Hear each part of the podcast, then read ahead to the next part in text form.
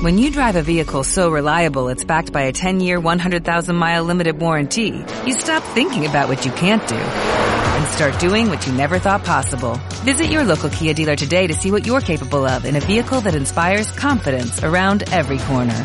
Kia, movement that inspires. Call 800-3334-KIA for details. Always drive safely. Limited inventory available. Warranties include 10-year 100,000-mile powertrain and 5-year 60,000-mile basic. Warranties are limited. See retailer for details.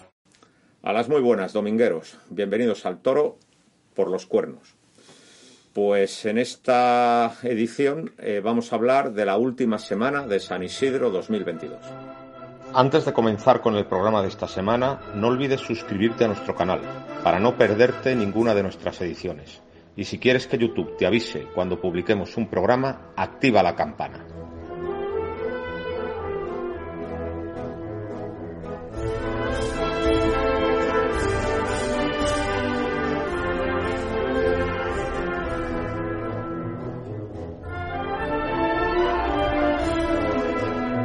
Buenas domingueros, bienvenidos al toro por los cuernos. Bueno, pues la feria que parecía que no se iba a acabar nunca, pues resulta que ayer se terminó.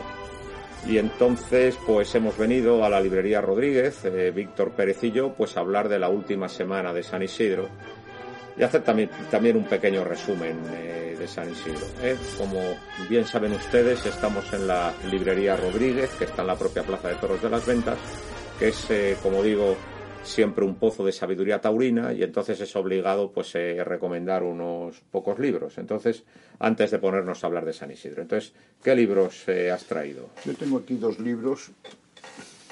A ver, el Este primer- de, Adolfo Rodríguez Montesinos, Entre Campos y Entre. Campos, que yo creo que es el primero que editó Y muy buscado. y muy buscado. Pues aquí lo tienen, en la librería Rodríguez.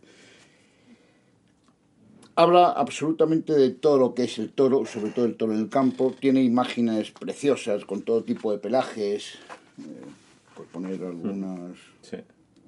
que creo que es un libro pues muy completo de el primero de los muchos que ha escrito Montesinos. Sí, porque, luego ha escrito muchas monografías, Muchas del toro de Santa o sea, Coloma, exacto. de los toros del recuerdo, las pintas del toro de Lidia, pero este fue el primero este y fue el es primero, buscadísimo. y es buscadísimo y además es un libro muy Está muy interesante sí, y sí. está muy bien. Eh, poco más les voy a decir de este libro, que es un libro, insisto, mm, Habla por ejemplo, de los caballos de picar. sí, eh, es es, muy completo de absolutamente toda la todo- actividad del veterinario, Claro, en el la- campo y en la plaza. el campo. No se mete en otras hist- historias, pero, pero toda esa actividad veterinaria la pueden encontrar en este precioso libro, eh, Entre Campos y Ruedos. Editado por el Colegio de Veterinarios de Madrid, De cuando Madrid. estaba Antonio Borregón, que era un gran Sí. aficionado, y hicieron un montón de cosas bonitas. Sí, sí. Eh, ahora no, Y hacen, buenas, ahora no ahora hacen no nada. hacen absolutamente nada. Bueno, pues yo voy a traer a colación una trilogía sobre Joselito el Gallo. ¿eh? Esta trilogía eh, se debe a dos aficionados de Castellón de la Plana, que son Vicente Climent y Javier Bellón. Son grandes gallistas y han escrito tres libros que yo creo que todos, eh, que, que todos los admiradores de Joselito tienen que tener. Uno es Joselito solo, que habla de todas las corridas en solitario que mató Joselito, Que que, mató tiene, muchas. que tiene el récord en España. Mató. Porque Manolo Martínez y Eloy Cavazos mataron más. Pero en México y con otra clase de ganaderías, con otra clase de públicos, en otro ambiente totalmente distinto. Eh, en España el récord lo tiene Joselito. Y, en este libro, que está muy bien, se da cuenta de todas las encerronas. Luego este, el último año de Joselito, lo que hizo Joselito durante 1920. Y por fin este, que es el más nuevo que tienen, eh, habla de la relación de Joselito con la ganadería de Miura, que es una relación muy interesante. Y por cierto, este libro tengo yo el honor de prologar. ¿eh? Yo creo que son tres libros que están muy bien para, para los aficionados partidarios de Joselito, que cada vez son más, Afortunadamente. ¿eh? afortunadamente. ¿Qué nos traes? Pues este es un nuevo libro que ha, salido de la Unión de Bibliófilos Taurinos, Granero, en la letra de imprenta. Es un libro curiosísimo, como, eh, Como todos los que hacen la Unión. como casi todos los que hacen la. Unión, o como todos los que hacen la Unión. Digamos, tiene tres partes. Uno es la historia de Granero en los tres años que fue matador de toros.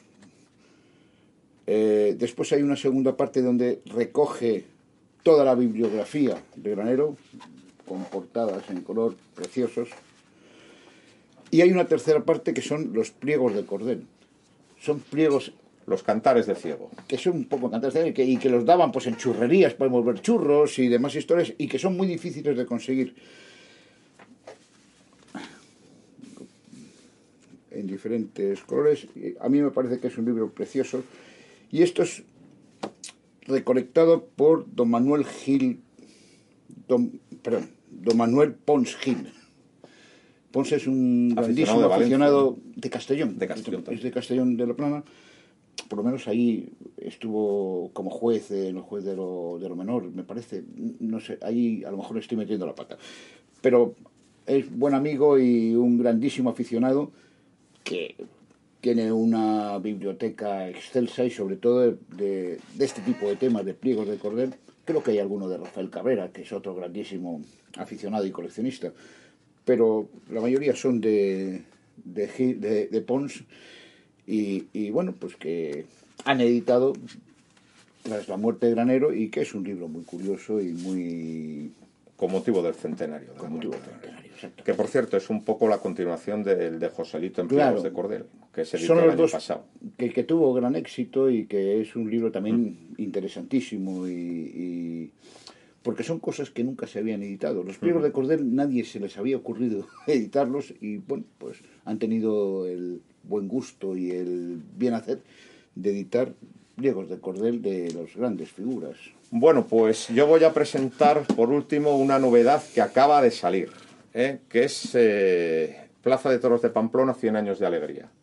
Es la historia de la actual Plaza de Toros de Pamplona, porque el próximo 7 de julio eh, la plaza va a cumplir 100 años.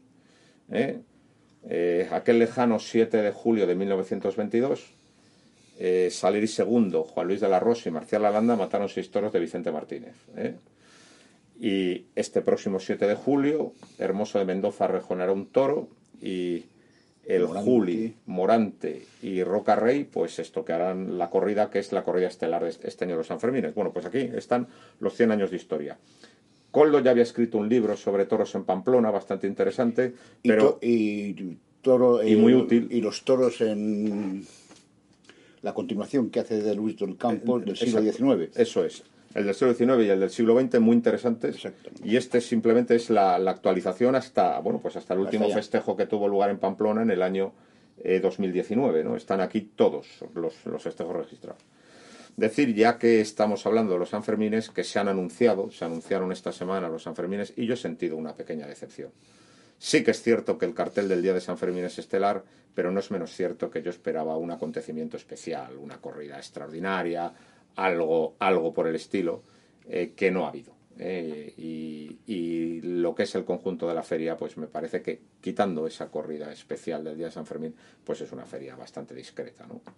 Pero bueno, aquí tenemos el libro que, que conmemora el centenario de una de nuestras plazas más queridas, donde nos hemos dejado media vida y media juventud, ¿no? Por lo tanto, para mí es un placer tener este libro en la mano. Va a haber otro, ¿eh?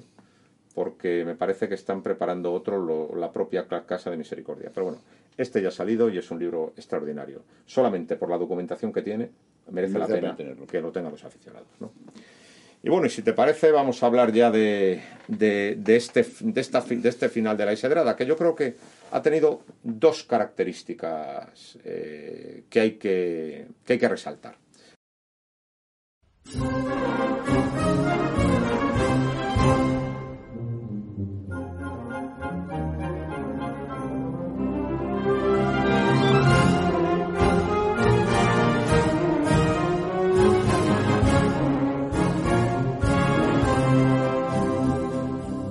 Las muy buenas.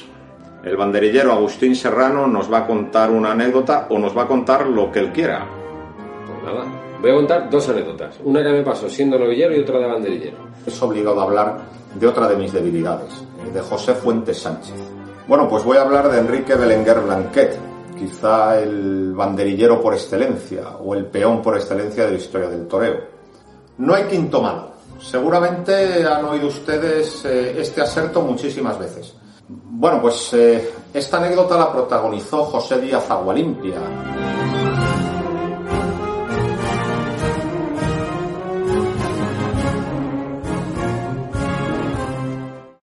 Una primera, la gran acogida de público que ha tenido la feria, con una crisis económica galopante. Después de dos años en San Isidro, todo el mundo, todos teníamos la preocupación de cómo iba a responder el público. Pues ha respondido de maravilla. ¿eh?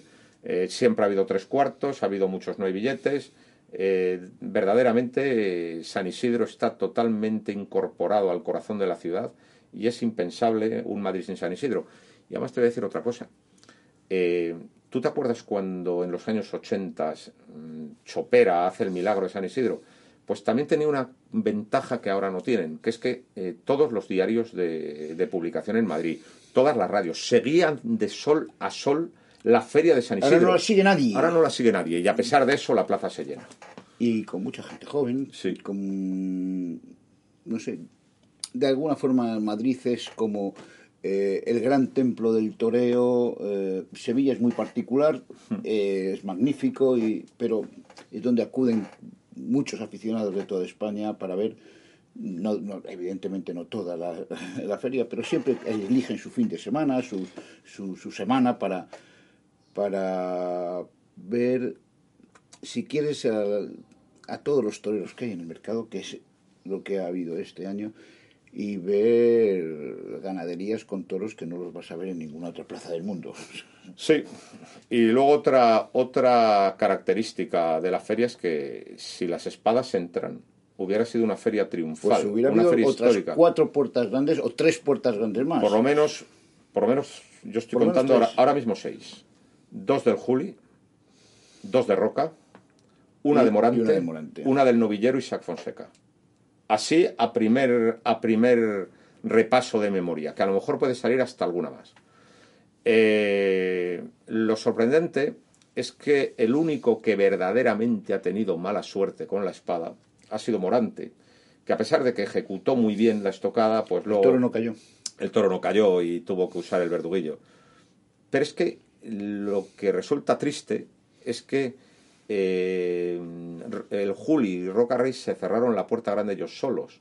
O sea, no fue una cuestión de mala suerte, fue una cuestión de que, de que e, ejecutaron la suerte de matar mal.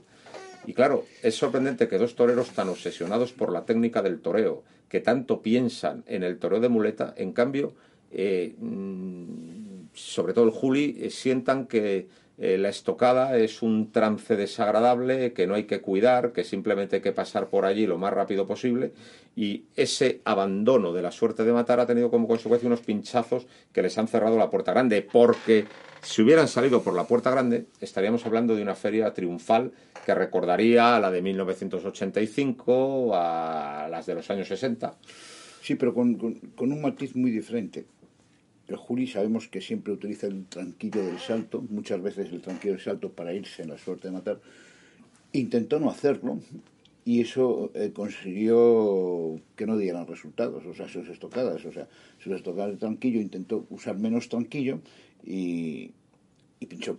Pero siempre se citó en la suerte inadecuada. Sí, muchas veces pues, eh, tenía que haber citado en la suerte con, en la suerte contraria y sin la natural.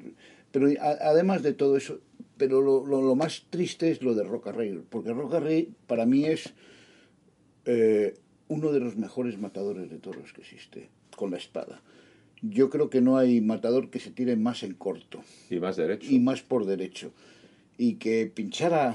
Por colocar mal al toro. Por colocar mal al toro, porque yo no lo sé qué. Pues, es, es, es una tristeza. No digo que siempre es una tristeza y sobre todo una tristeza para todos y para él.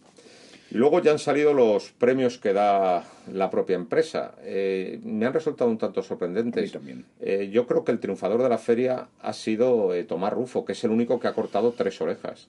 Y que le han ninguneado y han puesto como triunfador, no solamente de la feria, sino como el triunfador. Como torero revelación. Como torero que a mí me parece muy bien. Que me parece bien, perfecto. A mí me parece muy bien que sea torero revelación, pero pero triunfador de la feria creo que el único, el único que ha cortado tres orejas es Rufo. Y además generalmente siempre se hace por, por, número de orejas. Por número de orejas, por, por estadística. Lo, que, lo que es increíble es que no se haya cortado dos orejas a un toro. A un novillo sí, pero dos orejas a un toro no se han cortado por, por, los errores de la espada, Porque si no se hubieran cortado un montón de veces, ¿no?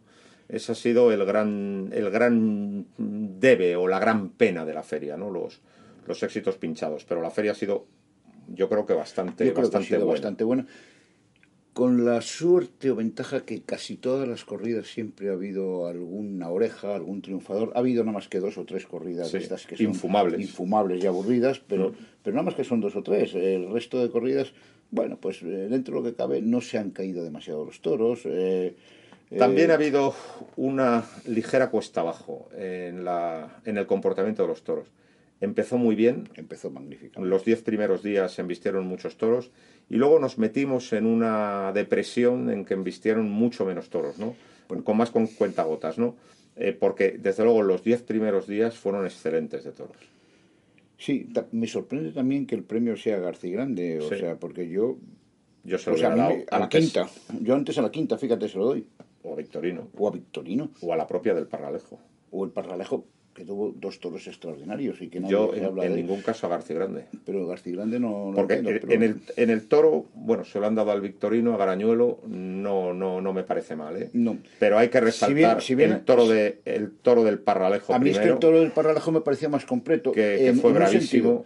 fue bravísimo y en el caballo acudió mucho Fue mejor más que el pronto. Victorino. El Fue Victorino fue un toro tardísimo en el caballo. Es el único defecto que tuvo, la, la tardanza. Ahora, después fue el toro más extraordinario que hemos Sí, visto en la muleta, sin lugar Sí, a dudas. Pero en, eh, no fue un toro pronto en el caballo y, Siendo un gran toro, ¿eh? siendo un gran toro. No, no, si yo no digo yo, no se lo hubiera dado antes al del Parralejo. Yo también. Yo también, ahí coincidimos. Y bueno, si te parece, vamos a hacer lo que hacemos todas las semanas. Vamos a repasar la última semana, ¿no? Bueno, Empezó un lunes 30 de mayo con una buellada de Samuel Flores, eh, de un juego muy decepcionante.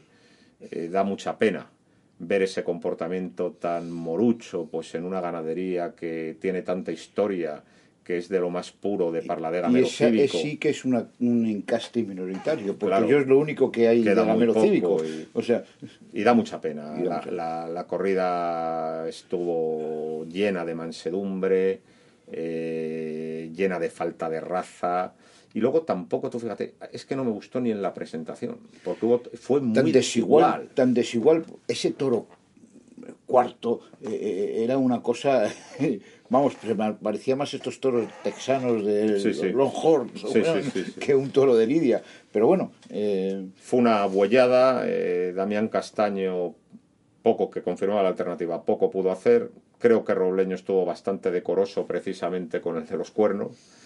Y quien Sobre- mejor parado salió eh, fue Morenito de Aranda. Primero porque toreó un toro de José Cruz, que tuvo el defecto el toro de caerse en los momentos menos oportunos, pero tuvo su nobleza. Y luego tuvo el único de Samuel, eh, es que, el- el medio Samuel dejó. medio se dejó. Medio no digo que se dejó, pero, pero medio se dejó. Ahí en esta corrida ocurrieron algunas cosas también.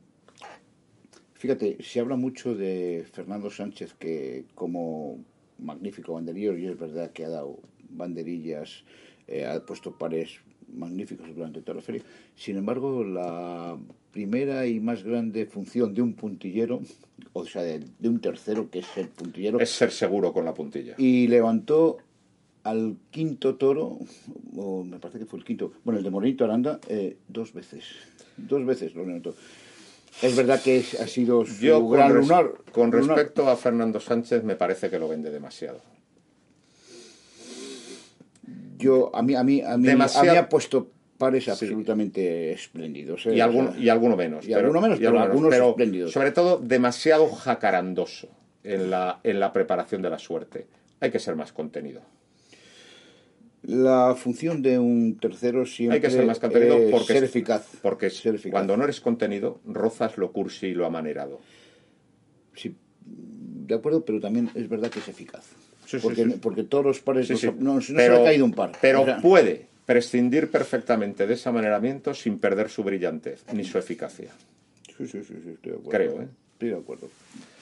Luego, pues Morenito yo creo que, que, que, que cayó en lo que, que tantas veces, es decir, eh, se preocupa tanto por la composición de la figura que se le olvida llevar al toro toreado, ¿no?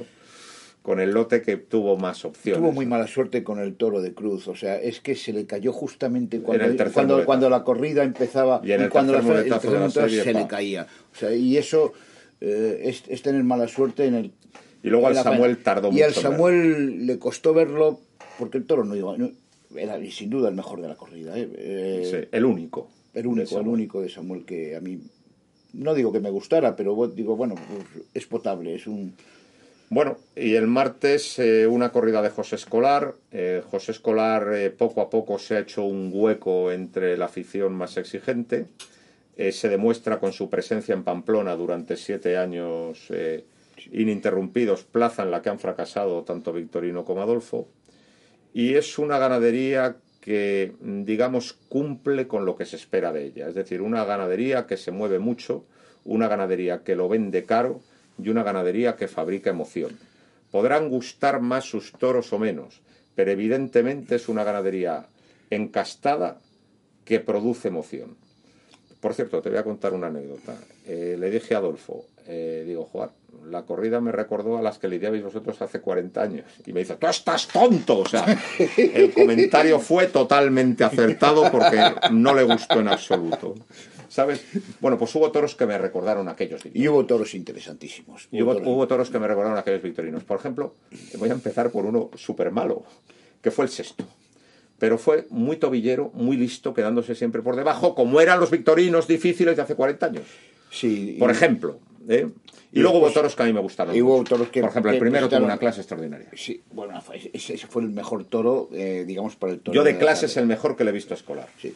bueno, cuidado, la, feria del 19, eh, me parece que fue del 19, o el 18, no lo sé, eh, salcó una corrida escolar curiosamente noble noble. Pero este toro tuvo una clase, quizá por ponerle un defecto le faltó un poquito de, más empuje, pero tuvo muchísima clase. Y luego hubo toros, mira, a mí me gustó mucho el lote de la Melas. Me parece yo creo que un lote muy estuvo menos desacertado. No, no voy a decir mal porque no, se puede decir mal cuando estás.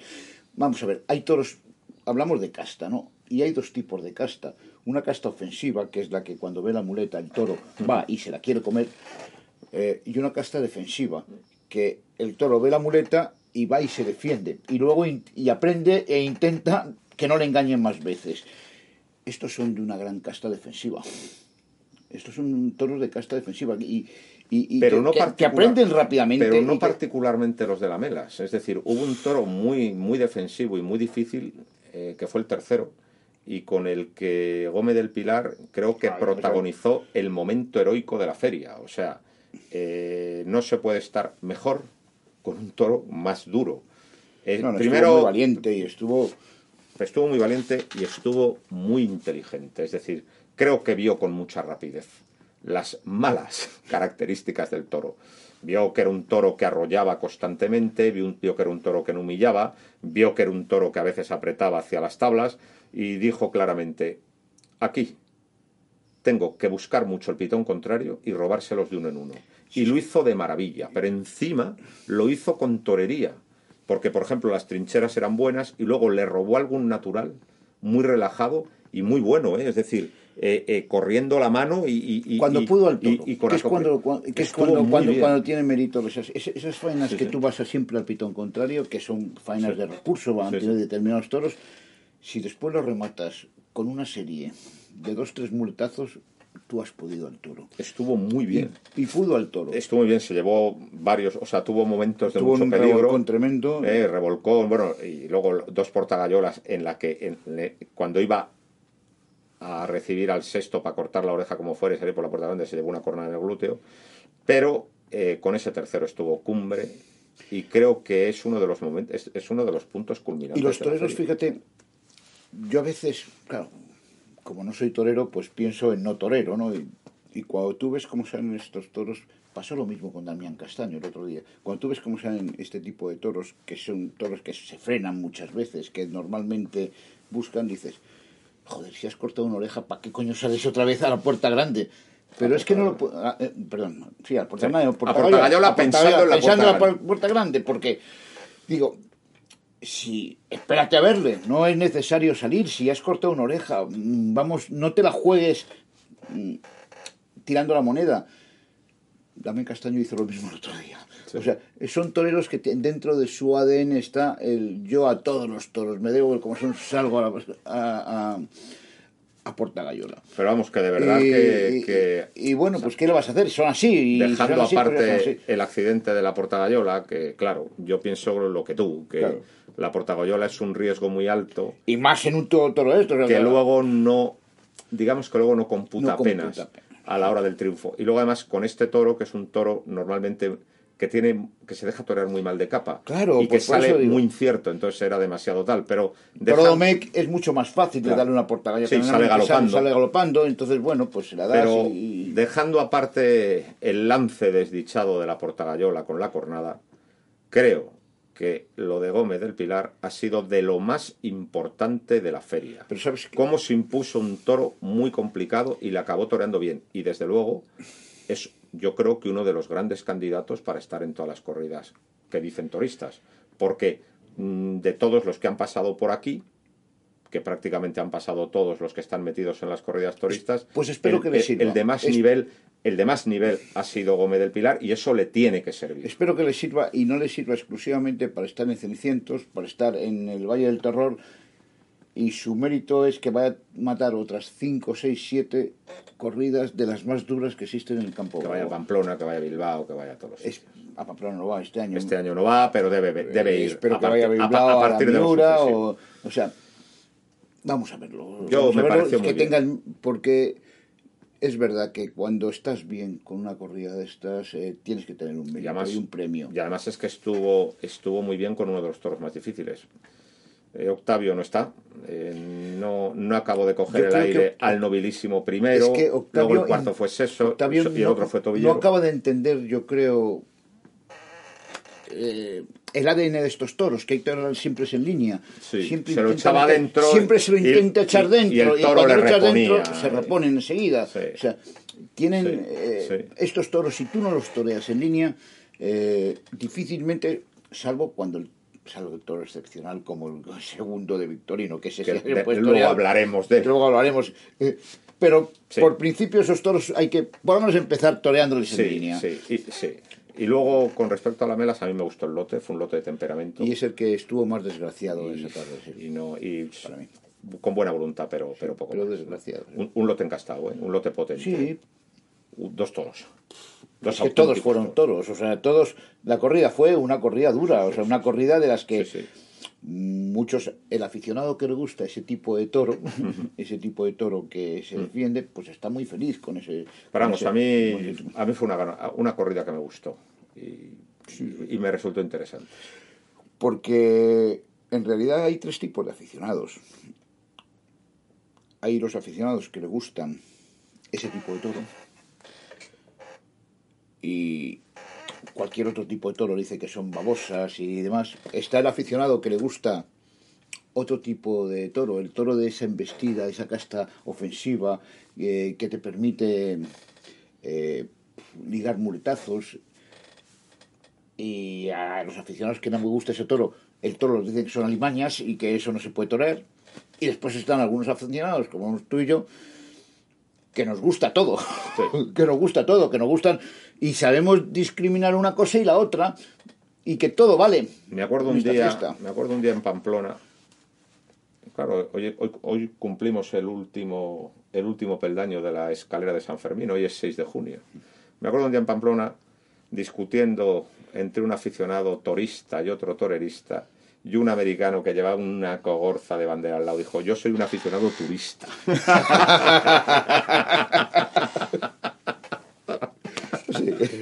Aquí ha venido mucho estos, esa Aquí gente, mucho, aquí sí. estos días han venido muchos, pues que re- recién sí. llegados, que, que, que no comprenden la liturgia del toreo, que llevan con una copa, que llevan una copa más o dos, pero bienvenidos. Ya les Para mí enseñaremos. se- es la, la única si la única promoción Ya de la les fiesta enseñaremos. Es, es esa, pues algunos se quedará. Ya les enseñaremos, Sí, ya sí, les enseñaremos y además muchas gracias porque me pagan el vicio. Sí. Es decir, gracias a que están ellos, los toros son un negocio y yo puedo venir. Entonces, pues nada. Y luego, eh, el miércoles, eh, cartel de excepción. El cartel eh, había sido reforzado enormemente con la sustitución de Emilio de Justo por parte Juli. del Juli. Creo que era una sustitución inmejorable, la mejor que se podía hacer. Eh, aquí, desde luego, hay que aplaudir a quien tomó la decisión de sustituir al Emilio Juli, Justo que- por el Juli. y al Juli Eh, que porque decidió venir. ot- otros, eh, de un modo más mezquino, hubieran optado por una sustitución más asequible y al Juli que decidió venir, cartel de máxima expectación. su Majestad el Rey Juan Carlos se dio un baño de multitudes, perdón, el Rey Felipe. Pero estamos esperando a que venga el Rey Juan Carlos también, que está en su casa. ¿eh? ¿Eh? Eh, el Rey Felipe se pudo dar un baño de multitudes, cosa que Pedro Sánchez no, no puede darse, porque en cuanto pisa la calle la gente le recuerda que es un traidor. Pues nada, aquí el Rey Felipe VI se dio un baño de multitudes, todo el mundo le aclamó. Y después vimos una corrida de Alcurcén, desde mi punto de vista, muy interesante. Una corrida todo, ¿eh? con manseo, ¿eh? una corrida que, que tendió a la mansedumbre, pero que tuvo algún toro extraordinario. Y a mí el toro que me gustó más fue el toro berrendo que le tocó al Juli en, como segundo de la tarde. Me pareció un toro, primero era muy bonito, Y era muy, pero muy exigente. cuando ¿eh? Le sea, ves tan calceterito y tan lucerito, la sospecha que tienes es que los Lozano nunca quitaron las vacas de Eusebia Galache, que fue lo primero que tuvieron. Eh, luego habrán hecho sementales de Núñez, pero esas vacas Olvídate. está- está- están allí. Cuando le ves tan lucerito y tan calceterito, pero luego fue un toro. Desde, desde que eh, le recibieron de capa, mostró ya una forma de humillar, un- una cadencia en la embestida, fue un toro extraordinario.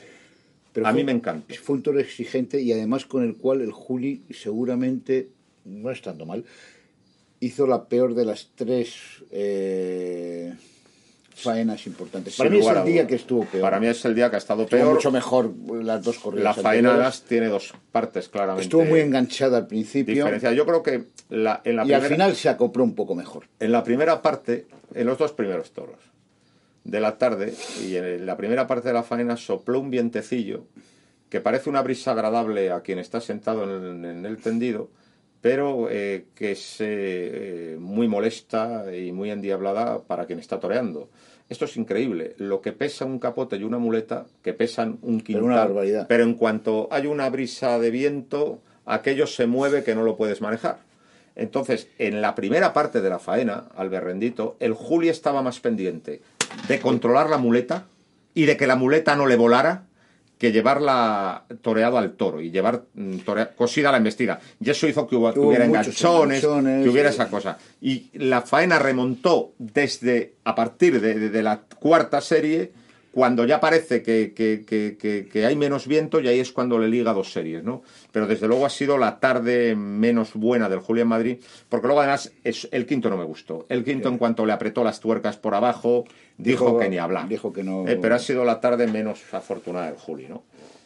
Y el protagonista de la corrida fue, Fue Morante, fue Vestido Hombre, muy, hay muy que felicitarlo porque qué bonito era el vestido de, de, de Morante, qué bonito era el vestido de Morante. Vestido muy guapo de grana y oro, porque hay días que me sale vestido que me cachis en la mar, de verdad que espanto. Pues fue vestido de torero, además un vestido mm, de aire clásico con los alamares cargado, largos, muy con- cargado. Y en el primero nada que decir. fue De toreo clásico, de torero Eh, clásico. En el igual. primero nada que decir, porque fue un toro que, que- que- que- que estaba muerto en vida. Pero en el cuarto. Que tenía que haber cambiado el presidente. Sí, bueno, sí, no sí. sé. En el cuarto sacó Morante a relucir todo su talento. El toro, en los dos primeros tercios, no valió nada. Y además que nadie se esperaba, afortunadamente, Mm. nadie se esperaba que el toro tuviera ese fondo y que, y que Morante fuera capaz de sacárselo. Porque cuidado, Yo que- ya, que- yo, que- ya, yo ya con Morante, vamos, soy capaz de creer en cualquier milagro. ¿Sabes lo que te quiero decir? O sea, a mí Morante me viene y me dice que hay vida en Júpiter y digo, si usted lo dice, Maestro. maestro, yo no, no soy capaz de oponerme a sus designios. Es un genio. Un toro manso, que no se dejó picar, y un toro que en el capote no pasaba más allá de la esclavina con la cara alta. Y ese Morante, a base de un valor que tiene un valor sobrehumano, de esperarle hasta el último segundo y de tirar con suavidad, acabó haciendo romper al toro y que el toro humillara y tuviera un viaje largo. Fue su enorme valor y su enorme técnica, porque aparte de ser un artista extraordinario, tiene un valor y tiene una técnica absolutamente Rompió el toro- descomunales. Rompió el toro en los. Le dio unos ayudados por alto de, in- de inicio que yo creo que rompió. Rompió el toro para adelante. Y luego la primera forma. serie aguantando. Y la primera serie aguantando, que después ya todas las demás series el toro ya se venía. Sí. Ya se venía. Pero fueron magníficos. Y además, al hilo del pitón. Es que es Muchas como se veces. torea.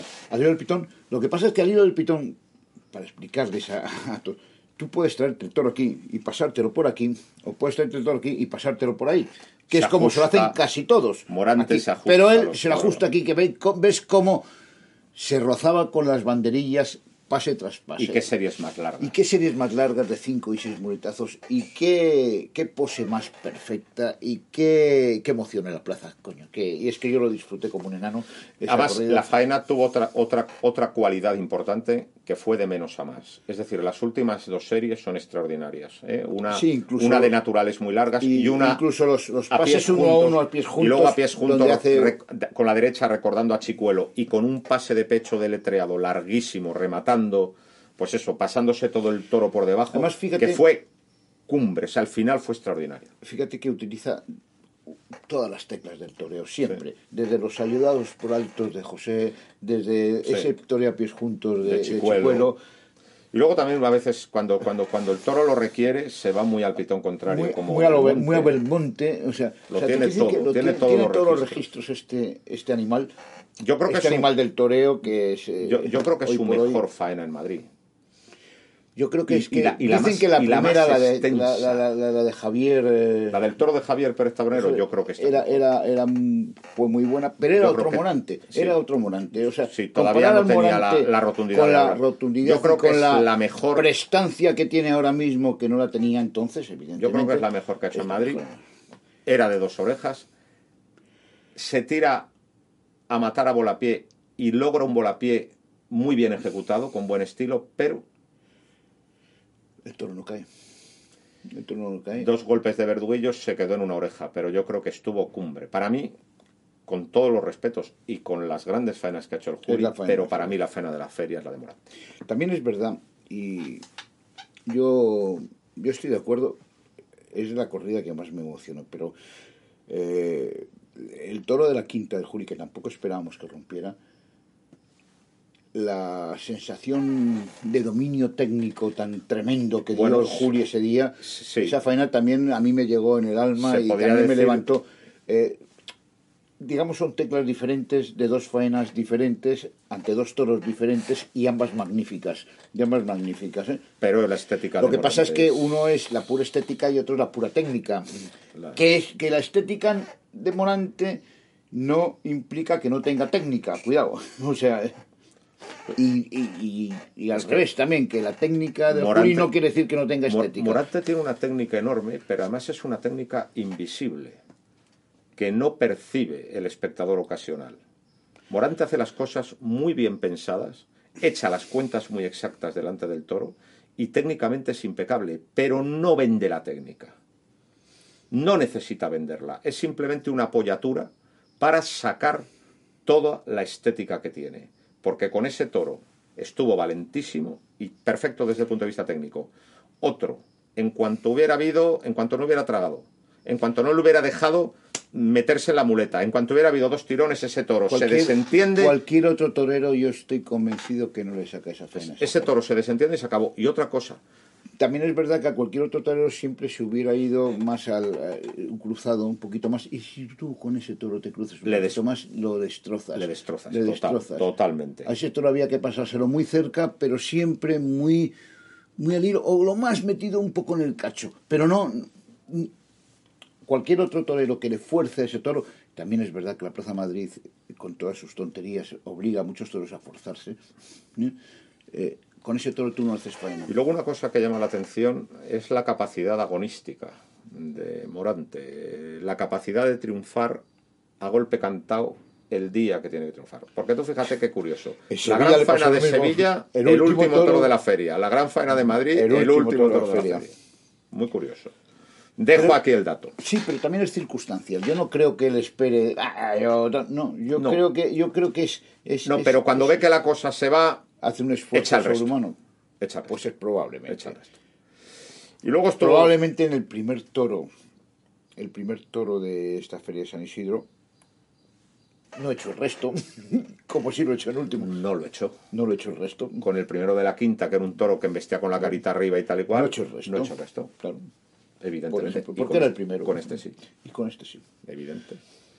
Y luego, eh, claro, me estoy acordando, tú sabes, aquello, aquella frase de que un día le preguntaron a Guerrita, dice, maestro, ¿qué va a pasar esta tarde? Y dijo, lo que a mí me dé la gana. Pues resulta que se, va, se está empezando a aplicar a Morante. ¿O no es verdad? Hombre, si analizamos las cosas crudamente, pues puede que hasta sí. Pero nada. bueno, mejor, mejor no analizarlo y que siga viniendo tres tardes, que si no nada más viene una. Pero vamos, que es la leche. Es la leche, es un genio. Y nada, y luego pues completaba el cartel Ginés Marín. Tuvo un primer toro que cuando le quiso de verdad apretar las tuercas es cuando dejó de investir.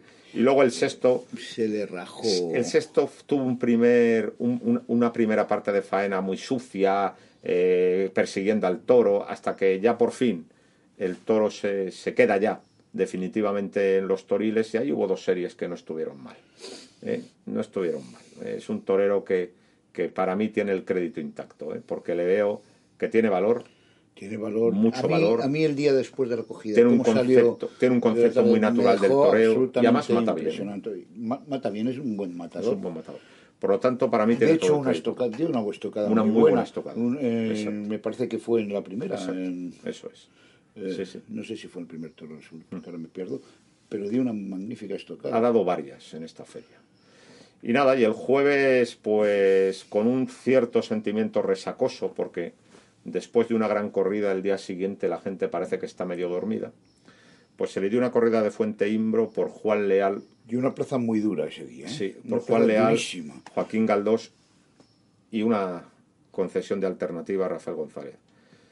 Juan Leal se arrimó como un perro, como Paco Ojeda en sus buenos tiempos, me estoy refiriendo al Ojeda del año 82-83, se arrimó como un perro y además Juan Leal se arrimó como un perro a tres clases distintas de toros, porque tuvo que matar tres toros por cogida de, de Rafael.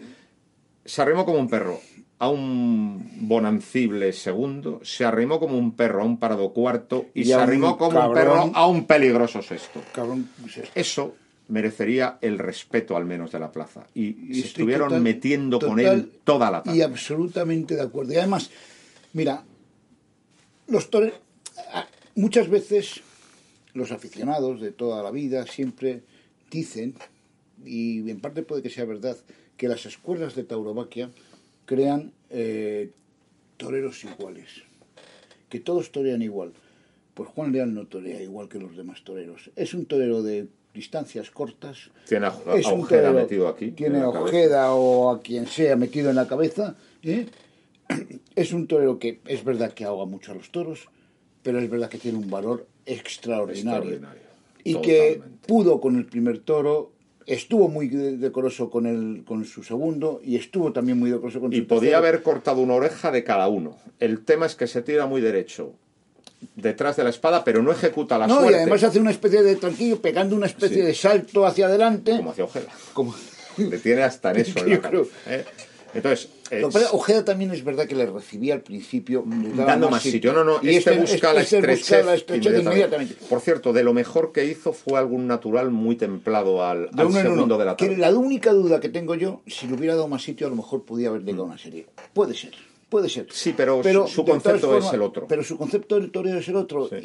Y, y ole con la gente que tenga un concepto propio del toreo, aunque, aunque no sea el concepto que te guste. Sí, sí. Pero, que Pero vamos, nos caben muchos toreros y nos cabe también un es torero que como Juan Leal que se, que se rima. Se va detrás de la espada, pero luego no hace la suerte, porque si mata, corta una a su primero, otra a su segundo y otra a su tercero, y a más de uno no le lo da sé, un porque había, porque había mucha gente que estaba contra el toreo de Sí, Juan pero, pero normalmente muy, muy, muy, cua- cuando matas bien hay otro público que te apoya. Es verdad. Y entonces aquello Como se- pasó se con el primer diluido. toro y la primera oreja. Porque- pero vamos, es un tío muy valiente y cuando los toreros son tan valientes, son toreros que funcionan. ¿eh? No, y además que yo me alegro que Sí. haya un torero como Juan Leal que tenga otro, otro concepto diferente del toreo y que esté ahí. Y luego con respecto a Galdós, pues igual que, que Juan Leal tiene aquí Este no a Paco. Ojeda. Este no lo tiene. No, Galdós tiene a Manzanares padre. Pues, pues, pues A- parece Galdós mentira. tiene a Manz- está clarísimo. Entonces quiere hacer un toro de buen gusto, un toro muy compuesto. Pero quizás su- el defecto principal que tuvieron sus lidias es no dejar la muleta en la cara y entonces dar los muletazos de uno en uno. Y claro, por estético que sea el muletazo de uno en uno, no llegas con él al tendido. Mira- Lo que tiene que hacer Gualgaldós es ligar más, porque torea bien. Yo a Galdós le hemos le he visto Y, y torear y bien en plazas de tercera. Y, el- y la correa Fuentebro fue maja, ¿eh? No, fue fue una una, buena una correa toro. Es más, yo, yo si, te- si nos ponemos a ex- exigir y dar premios así, pues ¿por qué no estaría entre la terna de los Que, que de además fue muy curioso, ¿eh? La que embistió fue la que no torearon las figuras. eh? Y todas eran cinqueñas. Sí, sí. Y esta era mucho más bonita que la Sí, otra. sí. La otra era mucho más desigual, con toros Pues tú fíjate, verdaderamente feos. ¿eh? Pues tú fíjate esa, esa clase de cosas. Muy probablemente las figuras se inclinaron por la más grande para tener la fiesta en paz. Pero esta corrida era irreprochable. Sí, sí. Pero la otra era, era descomunal. Eh, por tener la fiesta en paz. Y tú fíjate, porque la corrida estuvo muy bien, ¿eh? Un primero, que no te voy a decir que fuera un toro excelente, pero fue No. un toro bueno.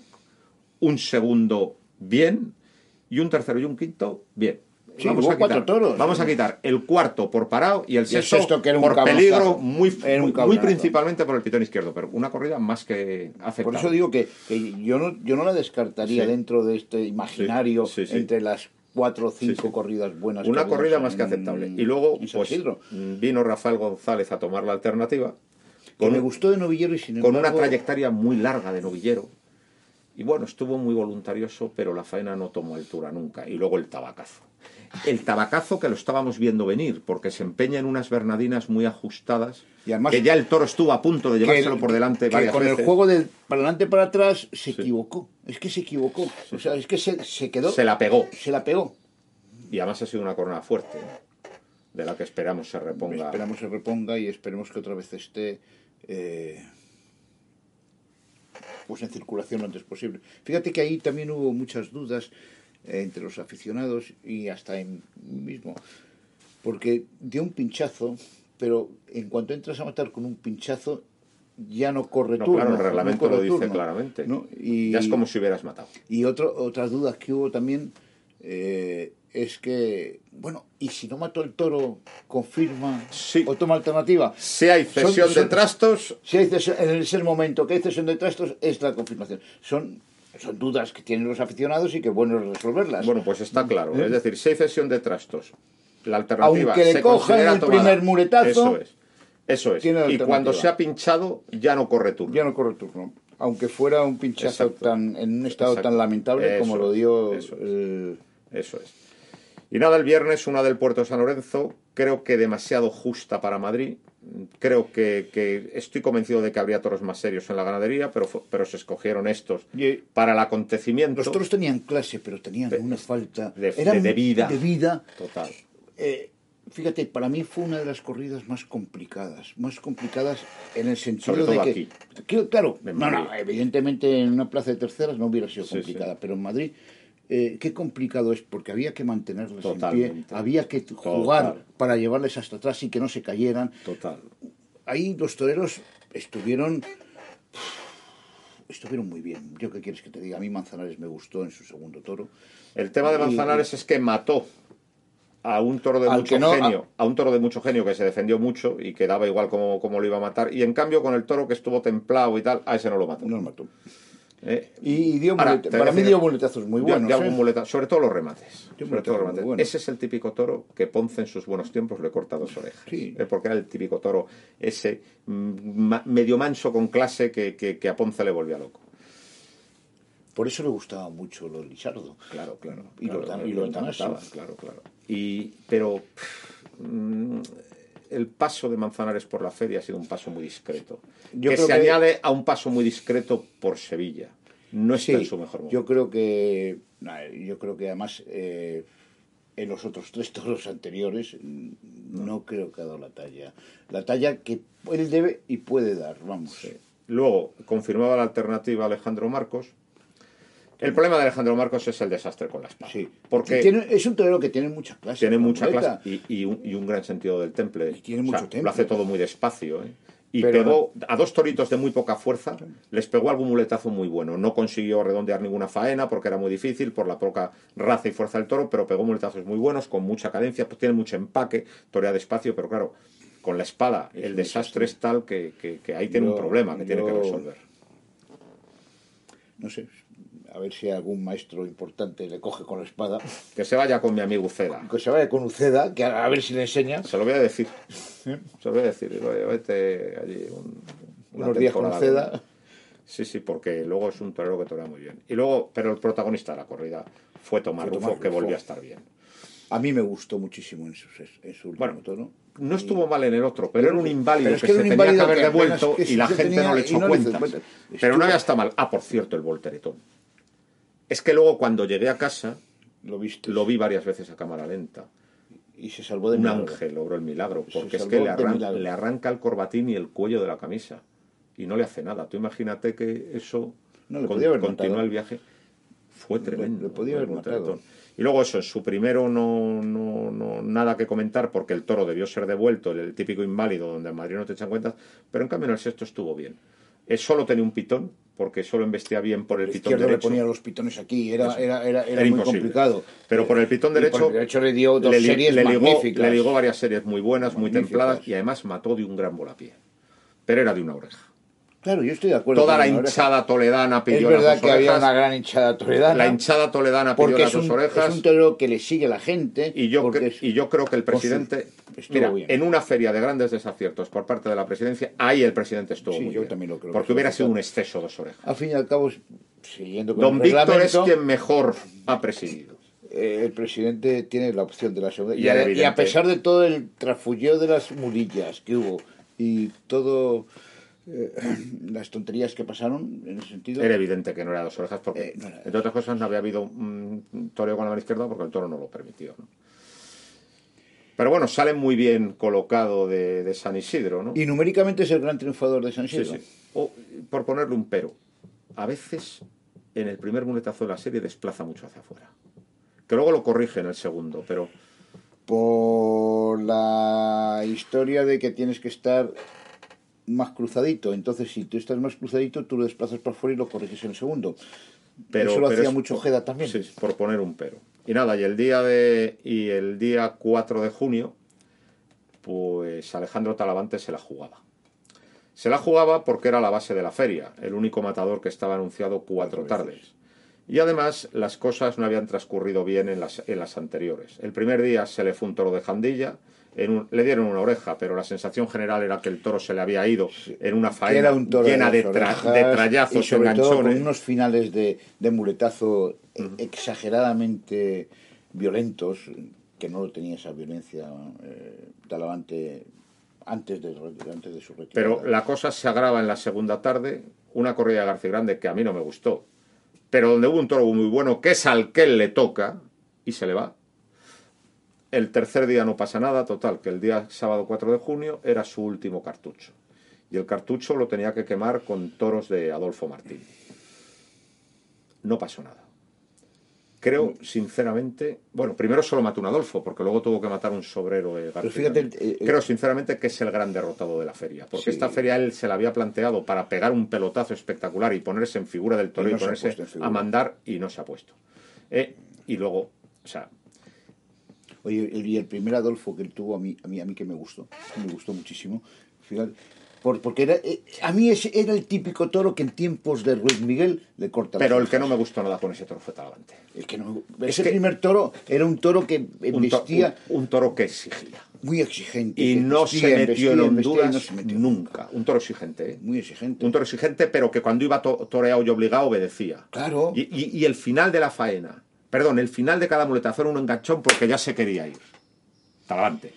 ¿Es mentira o es verdad? Es verdad, pero a mí ese, ese toro sí me gustó muchísimo. Fue un toro con su complicación, Con muchas complicaciones. pero No, un no toro, era- no era- pero, pero un toro para, para un toro para Un alguien toro que para esté alguien que dispuesto, muy- muy dispuesto. a echar la, a echar yo la siempre- moneda yo al aire. cuando vi ese toro dice, es que como este toro yo he visto a Ruiz Miguel Muchas eh, veces muchas veces cortarle una oreja. Claro. Siempre, Claro. además. Muy- además, claro, claro, total. O sea, era. Y luego- y era luego- un toro muy, muy, muy, muy vitorino en los años Y luego 90. salió un Adolfo que estaba inválido, echaron un sobrero descomunal de, de García Grande. El toro de más era peso, yo creo, de toda la camello, feria.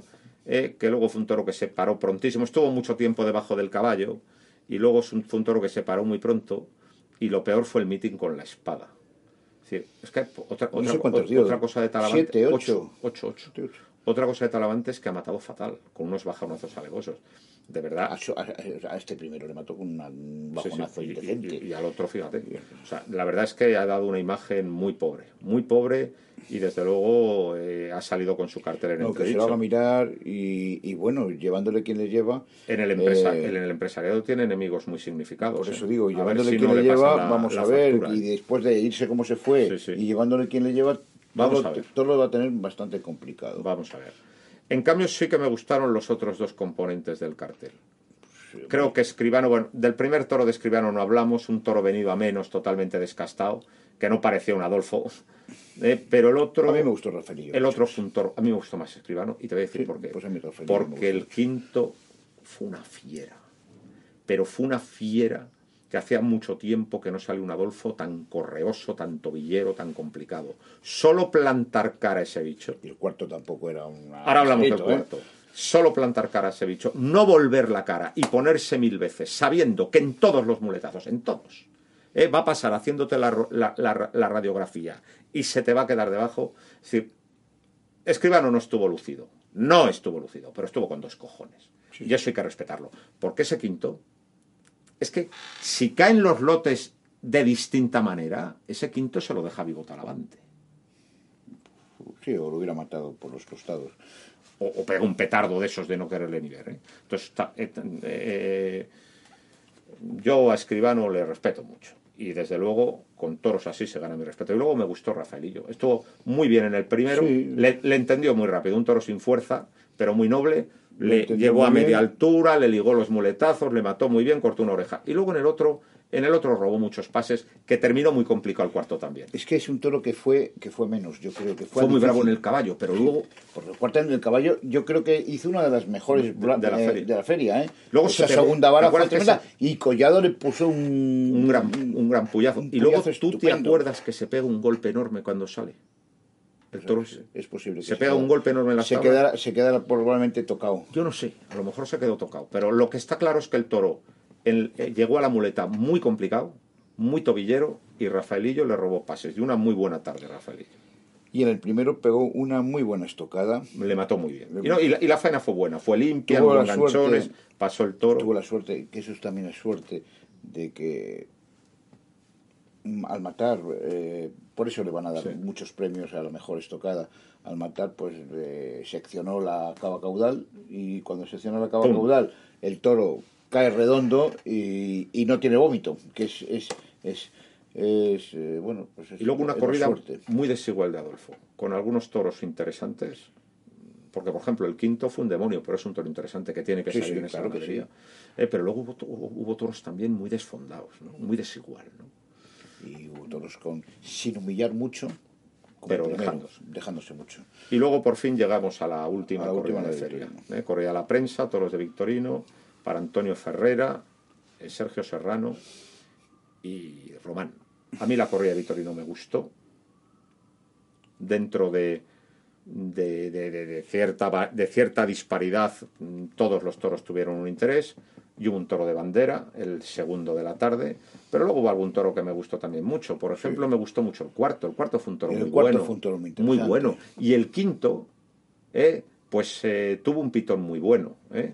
El otro menos, pero el pitón derecho fue un pitón muy bueno. O sea, hubo toros muy interesantes. Y los otros lo vendieron caro, que es lo que tiene que ser un victorino. Entonces, la corrida fue una corrida de muy buen, de, de muy buen conjunto. Yo Y desde luego ese segundo La- tuvo una es, clase Como excepcional. decimos muchas veces, cuando hay toreros que están acostumbrados siempre a lidiar con alimañas y con fieras y les sale un toro de esa calidad, no acaban de cambiar el chip.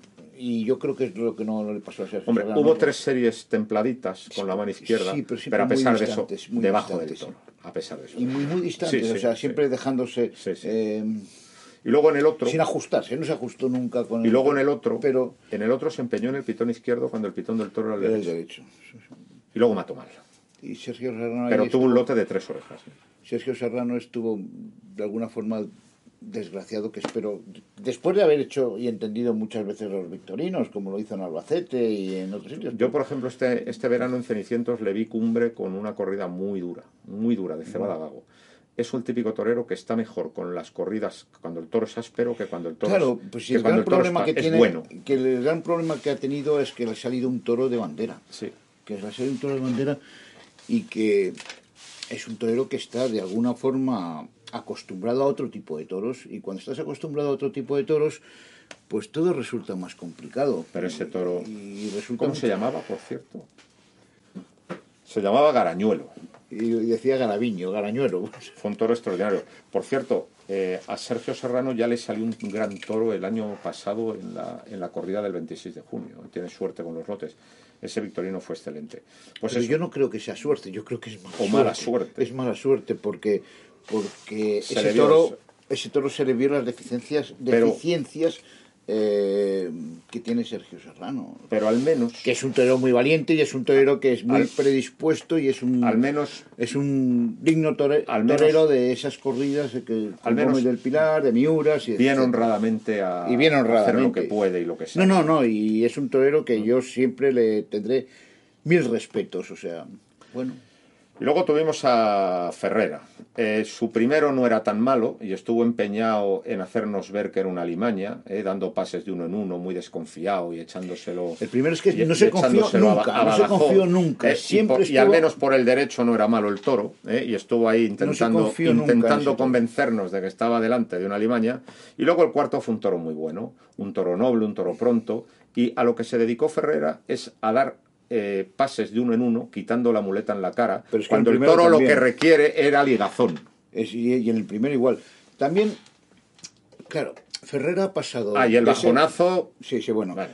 Ferrera ha pasado de ser un torero consentido a torero perseguido. O sea, cualquier cosa que hace, eh, el grito ponte, ponte y tal, y de alguna forma le condiciona a, a su forma de torear. Y el problema es que dentro del otro resto de la plaza tampoco tiene grandes eh, seguidores. O sea, es un torero que hombre, yo creo que también, complicado. con todas sus excentricidades, Yo creo que le han harta- perjudicado hartado mucho. a todo el mundo. Le ha perjudicado muchísimo a todo el mundo. las- las Ha hartado a todo el mundo. este. Pero yo veía que el cuarto... Pero lo que es verdad es que tú tienes que olvidarte del público y torear como se debe torear. Y ese primer toro tienes que confiarte, que no se confió ni una vez. Y en ese segundo toro tú no puedes dar pases sueltos y otra vez. Yo creo, pase. yo creo que lo que había que hacer con el cuarto era ligarle los muletazos, que era lo que el toro estaba pidiendo, eh, pero lo que hacía él era quitarle la muleta de la cara para darlos de uno en uno. ¿Por qué darlos de uno en uno? Pues probablemente por dos causas eh, que, se, que se unen. Una por, eh, Porque no me protesten. por una obsesión por los vídeos de Manzanares padre. ¿Eh? Que ojo, que Manzanares padre cuando había que ligar el toreo lo ligaba como nadie, pero sí que es cierto que tenía una cierta tendencia al toreo de uno en uno y luego también porque dejar la muleta en la cara cuesta mucho Es que lo que para cuesta, que el toro repite y él ya no puede. Es demasiado cuesta- veterano. Ya lo vimos. ¿Tú te acuerdas de la última faena que vimos de Enrique Ponce en, en Carabanchel? Sí. Le pasó igual, Sí, o sea, le costaba. sí, y cuando, costaba. cuando, ti no te, cuando te cuesta torear y ligar muletazos. ¿qué haces? De uno en uno, cruzándote, de uno en uno y a cruzarse. Y eso es lo que hizo Ferrera. Y, pero vamos, a mí ese cuarto me encanta. A mí es un toro que me encantó. Y creo que es un toro malgastado vilmente. Y nada, y es evidente que es un torero en completa decadencia, vamos. eh, veremos a ver Yo creo que se lo tiene que plantear también. Y luego lo que no puede ser es estar pidiendo corridas de seis toros sin ton ni son. Es decir, las de corridas de seis lo de toros Pamplona es algo tremendo. es una apuesta que vamos a ver cómo sale, porque la corrida de seis toros tiene que ser cuando estás en un momento extraordinario, no simplemente para intentar apuntalar tu presencia en, en- en las ferias, ¿no? O sea, ¿eh? Pa- para, para, No. para, para, para entrar en la feria pido seis toros y, y así do- do- y dono los honorarios. Pues eso no es plan. No es plan. Vamos a ver qué pasa en Pamplona. Y por último, Román. Yo creo que Román es el que menos... Ah, por cierto, Tuvo también mala suerte también, Román. ¿eh? seguimos con el capotito azul. Sí, bueno. En fin. En fin. Y luego, Encima un capote que, es, que tiene muy poco Sí. muy poco apresto. Entonces enseguida, cu- en cuanto corre una brizna de viento o le toca el pitón, sale, Es de un eh, le hace las cosas, eh, le salen las cosas muy desilvanadas, muy Sí. feas. Morante también tiene un capote muy poquito apresto. pero la diferencia de Morante es que tiene unas cualidades y unas calidades que no tiene Ferrera. Y tiene un corazón de y mucha tiene un pasta. cor- o sea, te quiero decir que es- es- son otros mundos diferentes. Lo digo por dos toreros que, que usan mm, capotes muy livianos. Y luego yo creo que el que tuvo menos suerte ayer fue Román. El primero fue un toro muy encastado, un toro muy listo. Creo que estuvo firme con él y le tragó. Lo que pasa es que luego se atascó con la espada. Y el sexto quizá fue el toro de menos interés de la corrida, un toro que siempre embistió con la cara alta. Pero vamos, Román ha dado una, buen- una imagen mucho mejor aquí que en Valencia. Y, sobre parece todo que se con la espada, y sobre todo con la Y se- espada. y parece que se va porque, porque en Valencia la imagen con la espada fue, fue, muy triste. fue calamitosa. sí. Y mientras que aquí con la espada no ha estado mal del todo. Sí, sí, no está mal. No, no ha hecho unas eh, no ha hecho unas tocadas tremendas, pero no está mal con la espada. Bueno, yo creo que hemos hecho un buen resumen de la última semana. Ahora hay que dar una noticia Ah, y es que no, no, dime. No, no. eh, quiero dar la estocada de recurso más, más interesante que he visto, que la que dio Robleño a ese toro tan impresionante Totalmente. que no hemos hablado de ella. Es verdad. Se me, se me ha escapado. Es verdad, tenía una tenía unas perchas Un- enormes unas perchas y qué bien le cazó Qué a la bien primera. le cazó de recurso. Totalmente, claro y hay que, que, decir y hay que eso de decirlo. Robleño que, Claro se que sí, me olvidaba y, y digo, además, coño, tenemos que toro le pinchas una vez, hubiera sido Uy, imposible. hubiera sido imposible. Y qué bien lo cazó. bien, y eso se demuestra la experiencia de otro torero. De buen también- oficio. De buen oficio, que ahí son Totalmente. toreros de buenos oficios y que no habíamos comentado Totalmente, nada de él y hay totalmente. que comentarlo. Cuando estuve con Robleño después le dije, le conté lo de la historia del guerra, del toro, del del toro, cocinero. del toro Anastasio Martín, de cucharero. Ah, no, de Digo, que, que luego lo, lo disecó y cuando llegaba totalmente Le daba- borracho, le daba le, le daba, le daba bastonazos en casa y se lo dije. Digo, tenías que haber cortado la, la cabeza para hacer lo mismo y se reía. Y se reía. Bueno, pues... eh, Morante cortó la oreja, la, la cabeza, Ah, creo. la corta. Creo. Pues resulta que yo creo que la Comunidad de Madrid ha tomado una buena decisión eh, haciendo un contrato express a la actual empresa para que dé la temporada mientras se resuelve la concesión de la plaza. Y la empresa lo que ha hecho en primer lugar es ofrecernos tres novilladas muy interesantes estos Con tres próximos domingos con los novillos que han quedado bien, con novilleros que han quedado bien en San Isidro y en la eh, etapa anterior a San Isidro en Madrid y con algún novillero nuevo que va a interesar entonces y que tiene buen y que, y que tiene buenas maneras por lo tanto yo creo que yo creo Y que vienen algunos novilleros que ya deben estar a punto de tomar Sí. la alternativa, Yo- ¿no? O sea, sí. Fonseca, Antonio Grande, son... yo creo que está que, que- que está bien está bien la decisión de la comunidad y están bien estos tres primeros carteles de la empresa no y aquí estaremos para verlos Pues aquí estaremos y dicen que en julio habrá corridas nocturnas. corridas de toros Sí, sí, corridas de toros nocturnas. A De ver lo cual verdad. nos felicitamos. Yo me felicito mucho y, de lo cual nos felicitamos y, y, bueno, pues, pues muy bien ahí, aquí estamos. Aquí Aquí estamos.